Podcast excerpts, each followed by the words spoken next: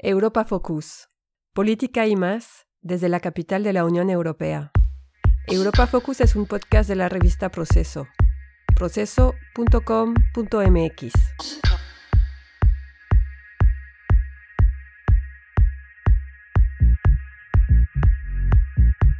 México está en guerra interna con un número inconcebible de muertos, desaparecidos o desplazados que podría ser el de una guerra y no cualquiera, el Estado mexicano no se enfrenta a hordas de la delincuencia común. No es un debate nuevo si México está enfrascado o no en una guerra interna, pero vuelve a salir a la luz a raíz del bochornoso episodio que pasó el gobierno mexicano en Culiacán, donde el cártel de Sinaloa evitó la captura de uno de los hijos del Chapo Guzmán, movilizando a decenas de sus sicarios y exhibiendo armamento de alto poder un sorprendente control del territorio y una capacidad logística que el propio secretario de Seguridad, Alfonso Durazo, reconoció como una de tipo militar. Para la Clínica de Derecho Internacional de Leiden, un centro de expertos en la materia con sede en Holanda, no hay duda, en México hay un conflicto armado interno. En la primera parte del podcast les platicaremos los detalles y el efecto inmediato que tendrá esta interpretación jurídica en las denuncias ante la Corte Penal Internacional de La Haya. Continuando en esa misma línea temática, también les presentaremos una conversación con Laurent Laniel, el director de análisis científico del Observatorio Europeo para las Drogas y las Toxicomanías. Usted quizás ha escuchado o leído acerca del poderío internacional de los cárteles mexicanos, de sus tentáculos y ramificaciones por todo el mundo. Bueno, pues Laniel nos dice que esa impresión es exagerada, esa imagen del narcotráfico mexicano, que al menos en Europa no corresponde con la realidad. Lo invitamos a escucharlo.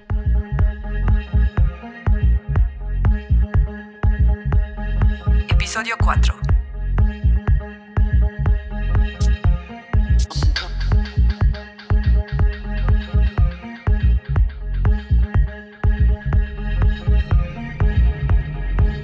Europa Focus.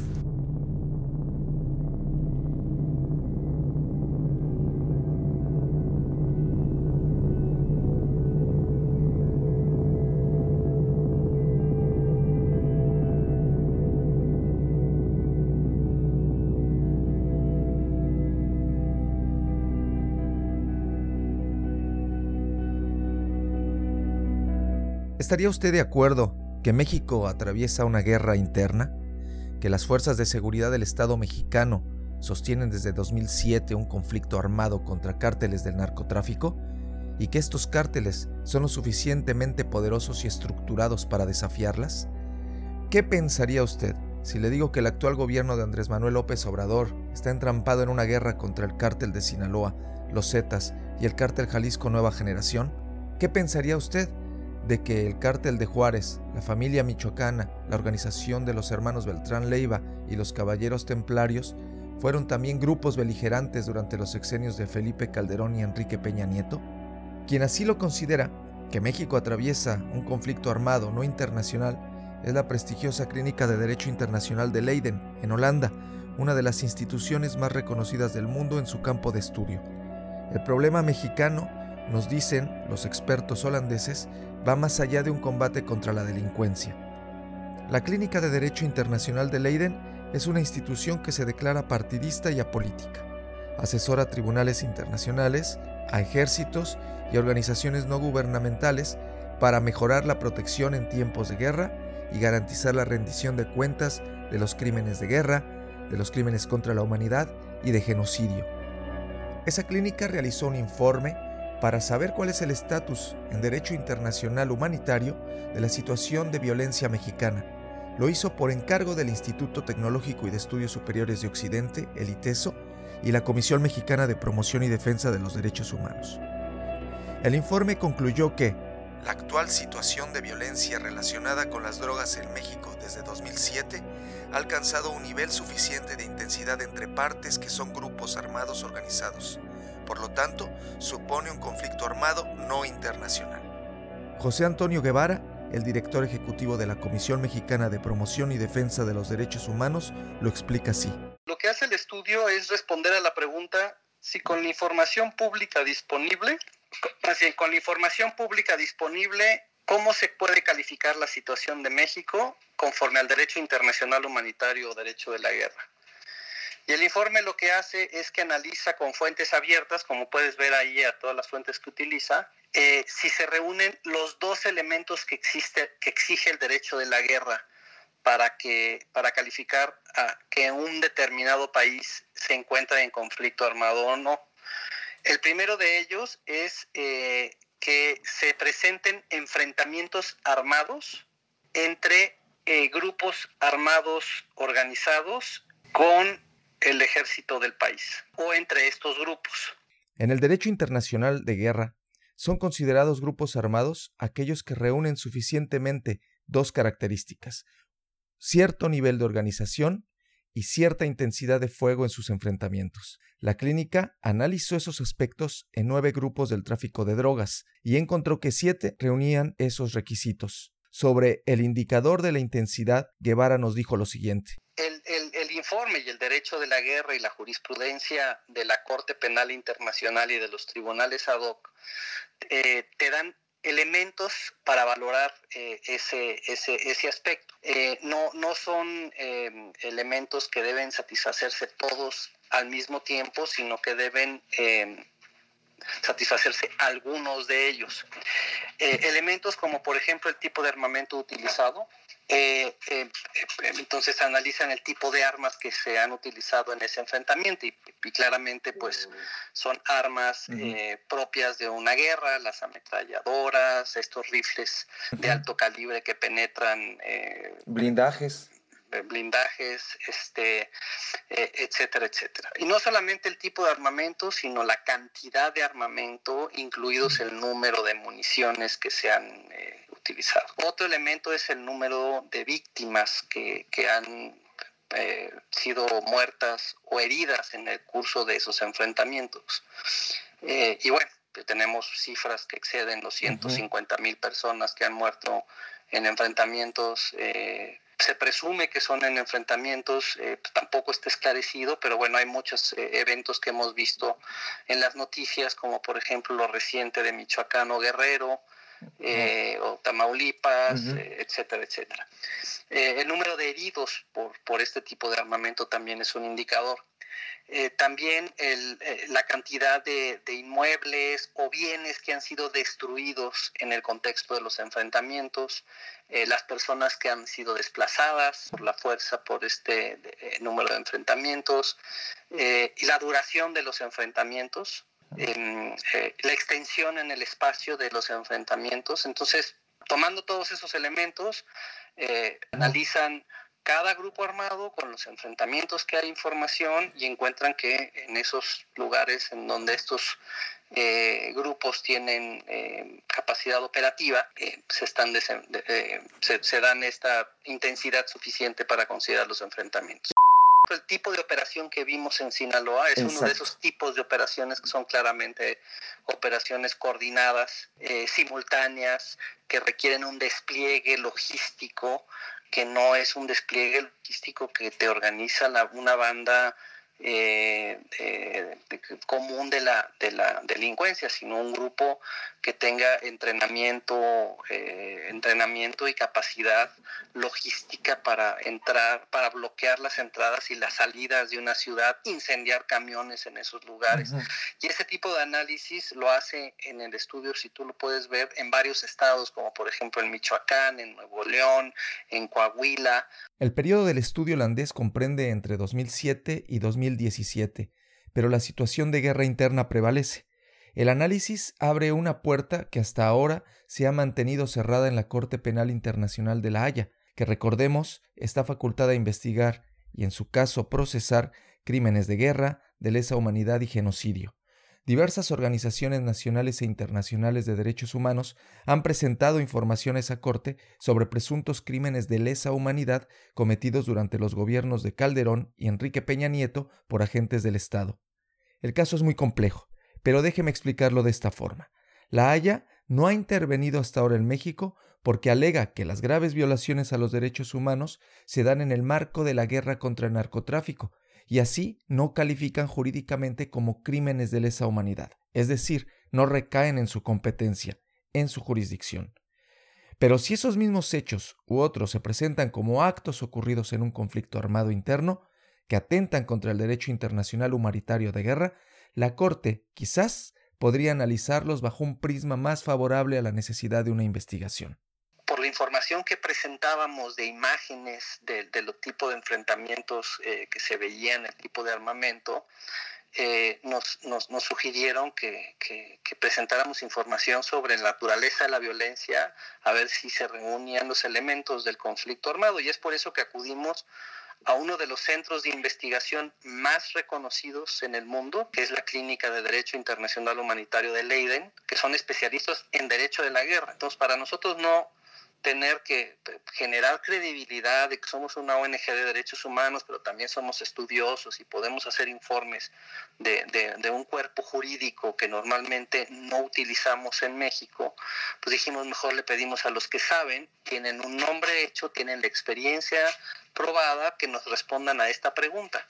Entonces, lo que estamos viendo es, es, un informe de esta institución con todo el prestigio y la credibilidad y experiencia en esa materia que le está diciendo a la Corte Penal Internacional. La situación de México puedes analizarla a partir de, de, de, de este cuerpo normativo, de estos, calificarla como conflicto armado, y ahora tendremos que hacerle llegar información para convencerla que se han cometido crímenes de guerra, cosa que no hemos hecho. Le hemos hecho hasta ahorita, ya ha llegado información de los crímenes contra la humanidad, como te comenté, eh, y le hemos hecho llegar información sobre la naturaleza de la situación de México como conflicto armado, pero todavía no no le casos. Damos el, segundo paso de, crímenes de guerra que lo haremos en el curso de los próximos meses. ¿Y ya tienen eh, los casos o eh, las situaciones que van a, a introducir a la, Corte sobre, crímenes de guerra? Sí, sí, vamos a introducirle pues elementos relacionados con la comisión de crímenes como tortura,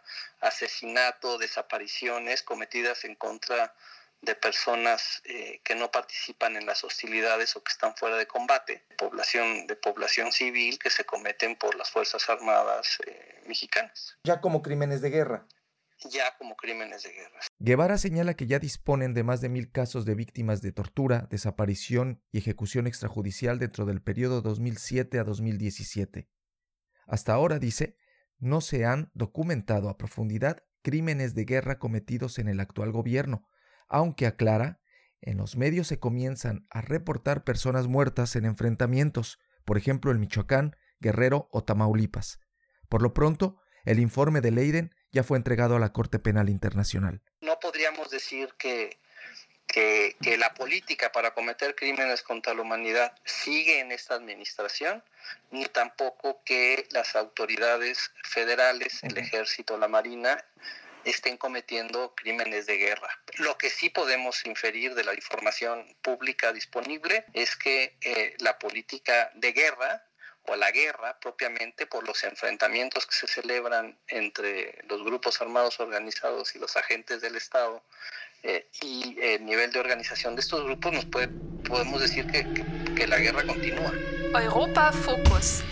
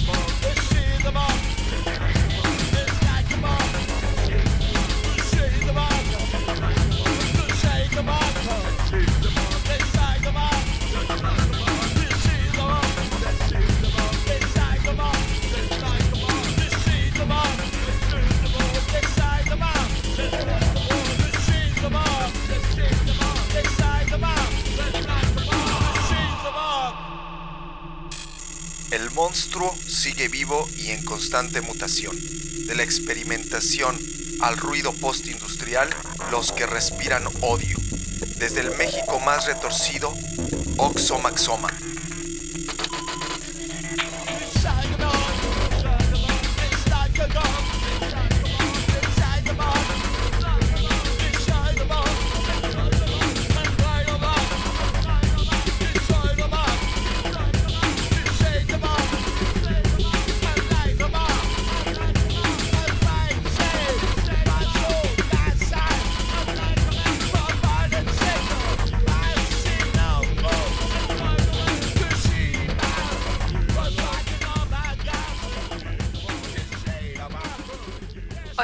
Fokus.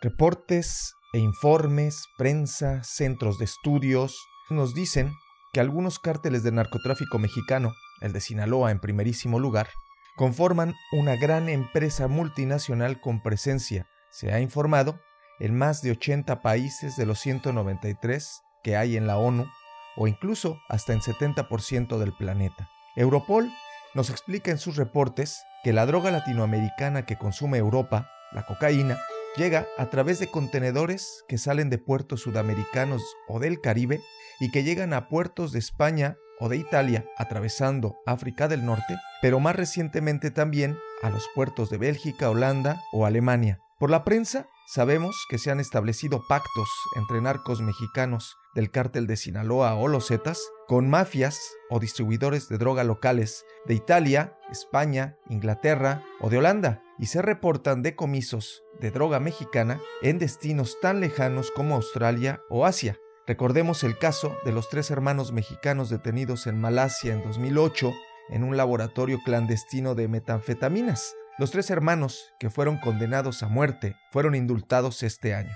No hay que olvidar tampoco que en 2012 fue capturado en Madrid el primo de Joaquín, el Chapo Guzmán, que junto con otros mexicanos intentaba ampliar el negocio del cártel de Sinaloa en Europa. También fue arrestado José Rodrigo Arechiga, el chino Antrax, un jefe sicario al servicio del cártel de Sinaloa. Fue arrestado en el aeropuerto de Ámsterdam. Y en 2016 le tocó también ser detenido en la capital española a Juan Manuel Muñoz, el Mono Muñoz, el supuesto enlace europeo de los Zetas. En 2013, Europol emitió una alerta de amenaza sobre el posible impacto futuro de los grupos mexicanos del crimen organizado y los países de la Unión Europea aprobaron ese mismo año que Europol llegara a un acuerdo de cooperación con México. Pero desde entonces la Policía Europea no ha vuelto a tocar el tema y el acuerdo bilateral nunca se concretó. ¿Qué amenaza real plantea el narco mexicano a la seguridad de la Unión Europea? Hablamos con el experto francés Laurent Laniel, director de análisis científico del Observatorio Europeo para las Drogas y las Toxicomanías, la agencia descentralizada de la Unión Europea, cuyo objetivo es ofrecer información y evidencia sólida para el diseño regional de leyes y estrategias en materia de estupefacientes. Laniel fue investigador del Instituto Nacional de Altos Estudios de Seguridad en Francia y antes del Observatorio Geopolítico de las Drogas, una organización independiente francesa que estudia cómo evoluciona la producción y el tráfico de drogas. Ha realizado también estudios acerca del mercado mexicano de estupefacientes y grupos armados, principalmente en el estado de Guerrero. Esto fue lo primero que nos dijo. Los carteles mexicanos aquí no preocupan o no preocupaban hasta hace muy poco, eh, tanto como otros grupos criminales, europeos para comenzar, obviamente, estamos en Europa, y también eh, de otro, otros países como Albania, que también está en Europa, pero no en la Unión Europea, otro tipo Serbia, Montenegro y eso, los Balcanes, eh, los colombianos, los marroquíes, pero los mexicanos todavía no están así vistos como una amenaza mayor aquí en Europa. Ahora, le, le dije, hasta hace poco. Eh, pero este año acontecieron hechos eh, fundamentalmente en Holanda y en Bélgica eh, con decomisos de grandes cantidades de metafetamina y de un laboratorio en un caso que usted seguramente está enterado en mayo del 19 en Moerdijk que era en un barco, el laboratorio, y que lo, lo, intervino la policía y em, había, había metanfetamina cristal a ser, siendo procesado ahí y tres mexicanos, tres ciudadanos mexicanos fueron detenidos en este operativo. Además de ese navío de 80 metros de largo donde se producía metanfetamina cristalina y que fue descubierto en mayo en el puerto holandés de Mordi, en junio fueron decomisadas dos toneladas y media de metanfetamina en Rotterdam, que tenían que ver con una empresa española ligada a México, y en agosto se confiscaron en una bodega holandesa 32 kilos de la misma sustancia, la cual provenía de México. Es una amenaza para nosotros, eh, europeos, porque puede ser que mm, carteles mexicanos tengan la intención de desarrollar el mercado de la metafetamina cristal aquí en Europa, o que nos utilicen eh, como eh, lugar de refinamiento, de, de, producción, digamos, final de metanfetamina para ser enviada a otros países. Pero como le digo, esto no está todavía bien comprobado que está ligado con carteles mexicanos, ni con qué cartel. Yo lo veo difícil que eh, alguien pueda enviar toneladas de metafetamina desde México a Holanda o a Bélgica o a, donde fuera en Europa sin que esté involucrado un cartel. En Europa hay un, hay un mundo criminal, digamos, eh, muy muy bueno, o sea, muy, muy apto a, la producción de drogas sintéticas, ¿no? concretamente en, en, Holanda, pero también en Polonia, en Bélgica, en, en República Checa, hay, eh, hay una historia, una tradición siquiera de, de producción ilegal de drogas sintéticas. Eh, yo creo que esa gente ahora, los europeos, digo, eh, se están un poco alquilando eh, su saber hacer y su infraestructura eh, criminal en Europa para quien quiera pagar y, hacer negocios con ellos y utilizar sus sus servicios de, refinamiento de drogas, como le digo en este caso, lo que se sospecha es que fue enviada metanfetamina eh, base a Europa para su último, el, el, paso final de cristalizarla. Y algunos de los cristales que se encontraron en uno de los casos eran muy grandes, de, de metanfetamina muy pura, eh, y, se sabe que cuanto mayor el, cristal, el pedazo de cristal, eh, eh, más precio lleva, ¿no? cuesta más dinero al que, al que lo compra. Em, este es el punto de vista europeo. Ahora, que los mexicanos criminales también se aprovechen de esa oferta, digamos, de servicios, no me extraña eh, porque lo también lo hacen otros eh, otros grupos criminales internacionales que utilizan Europa o bien para refinar drogas o como territorio de trasiego de drogas para otros eh, puntos del mundo o para vender mismo en Europa. Lo que, lo que a mí me, no me queda claro y me ha extrañado durante muchos años es que con el poderío que se le atribuye a los, a los carteles mexicanos, tanto en México, en Estados Unidos y en Colombia, ¿por qué es, aquí no se, no se han detectado eh, con más fuerza o porque no destacan aquí? Como le dije al principio, aquí la amenaza del cartel mexicano es no es algo que se que se hable mucho entre lo, entre los policías o en, en, la prensa no no es un no es un asunto así de, de grande destaque, de, destaque público. Eh, y eso es un poco extraño porque eh, realmente se vio con el con ese asunto del hijo del, del Chapo Guzmán que sí tiene un poder bastante fuerte y bastante increíble. En un reportaje sobre el crecimiento del mercado europeo de la cocaína transmitido recientemente por la televisión franco-alemana Arte Ignacio Miguel de Lucas Martín, fiscal antidrogas de la Audiencia Nacional Española, asegura que la fuerza y potencial de violencia de los cárteles está siendo subestimado en Europa, y advirtió, y cito, del riesgo de una mexicanización. El experto europeo da su diagnóstico. Lo que pasa es que en España están en, están en este momento en una lucha contra eh, contrabandistas de drogas de toda la vida, eh, de una región de Andalucía, del campo de Gibraltar, cerca de Algeciras, digamos, y Gibraltar, eh, que se ha, se ha, dado una ofensiva para, para terminar, digamos, con eh, los carteles ahí y que ha habido algunos hechos de violencia, pero este, esto está muy lejos, muy, muy, muy lejos de llegar a los niveles mexicanos. ¿eh? Eh, hubo una persona que se murió, un, niño creo, por un accidente, un tipo que huía en un barco y mató a un niño sin querer.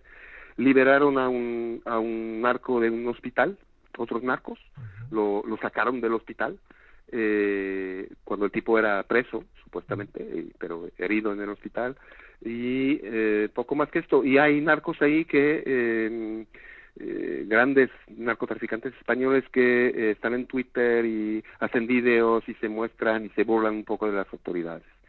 Ahora, esta situación también, digamos, implica la complicidad más o menos, eh, o, eh, o, por lo menos que no digan nada, eh, habitantes de una, de un, varias pequeñas ciudades, ¿no? O sea, hay, una, digamos, complicidad social un poco con, con los narcos que hace difícil la acción de la policía.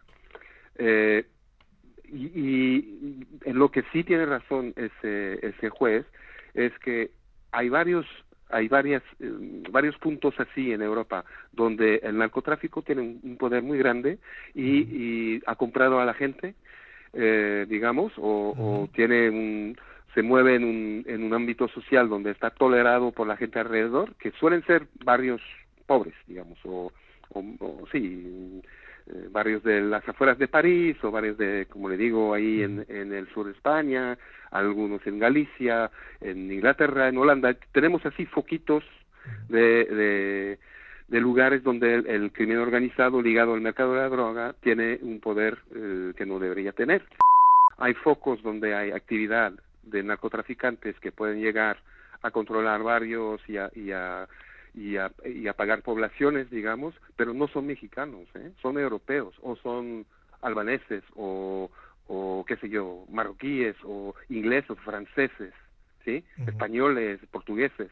Eh, no son los mexicanos los que los que hacen lo que le acabo de describir, las violencias y todo eso. No es que el, narcotráfico mexicano sea bajo eh, esté bajo control en Europa. No parece que, que, está aquí de manera muy fuerte. Hay otros grupos que nos nos parecen mucho mayores, mucho más fuertes y que, que ponen riesgos mucho más serios. Pero las pero la droga que se vende, eh, la cocaína en este caso, que se está vendiendo en Europa, proviene de América Latina. Sí, proviene de Colombia y de Perú y de Bolivia, pero que nos conste, por lo menos de lo que la información que tenemos aquí es más bien eh, uno gente colombiana que, que está muy fuerte o peruanos eh, y eh, cada vez más europeos que van directamente allá a comprar sí y europeos de todas las nacionalidades balcánicos también albaneses franceses ingleses irlandeses, italianos, españoles que se van a Colombia, a Perú, a Bolivia, a Brasil, a Uruguay, a hacer negocios, comprar grandes cantidades y llevarlas hasta Europa. No tenemos información de que todo esto está organizado por carteles mexicanos. Creo que decía al, principio, supuestamente tienen un gran poder en Colombia y son ellos supuestamente que manejan el negocio en Colombia. Bueno, así será, pero nosotros aquí lo que vemos es que son los colombianos o europeos que van directamente a comprar ahí. Europol estima que el mercado europeo de las sustancias ilícitas genera 24 mil millones de euros al año, de los cuales 5.700 millones, es decir, casi una cuarta parte, corresponde al valor minorista de la cocaína, que es la segunda droga que más se consume en la región, pero muy por detrás de la cannabis que se trafica de Albania y Marruecos. Europol ha identificado en la Unión Europea alrededor de 1.700 grupos criminales organizados que se dedican a la producción, tráfico o distribución de drogas, y que están integrados por ciudadanos de 180 países, aunque 60% de ellos provienen de alguno de los Estados miembros de la Unión Europea. Laniel sostiene que en ese escenario de diversidad criminal y competencia, la supuesta presencia de los cárteles del narcotráfico mexicano alrededor del planeta es una exageración, simplemente porque choca con la realidad, al menos en Europa. Se puede decir cuando se, se aporta pruebas, ¿no? O sea, que me, que me expliquen. Yo lo, estoy listísimo para creer esto. Eh, pero eh, todavía no veo yo eh, evidence, pruebas de que sea así. No y, estoy, digamos, en un poco estratégicamente ubicado aquí en el Observatorio Europeo de las Drogas y las Toxicomanías para eh, estar enterado de, ese tipo de, información. Yo creo que, que, que el hecho de que no esté enterado mm, muestra que no es no es tanto así o lo es de una manera en que pasa completamente desapercibido en Europa lo que me parece un poco un poco difícil no entonces o hay algo que no que no detectamos que no entendemos de cómo funciona el negocio o estas eh, estas declaraciones son exageradas pero en todo en todo caso este yo no le puedo aportar pruebas de lo que digo porque lo que digo se basa en una ausencia de pruebas de que los mexicanos están muy fuertes aquí. Europa Focus.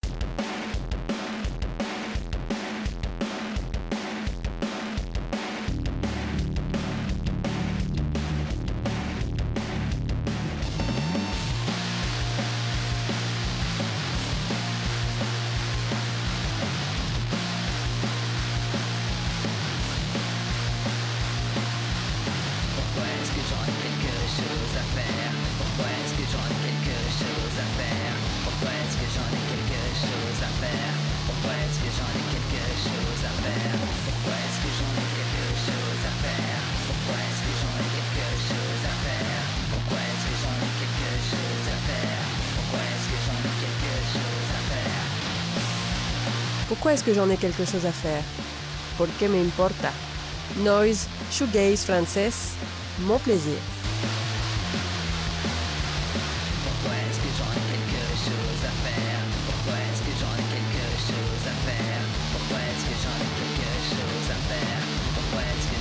La música fue cortesía de Free Music Archive y José Álvarez Oxomaxoma.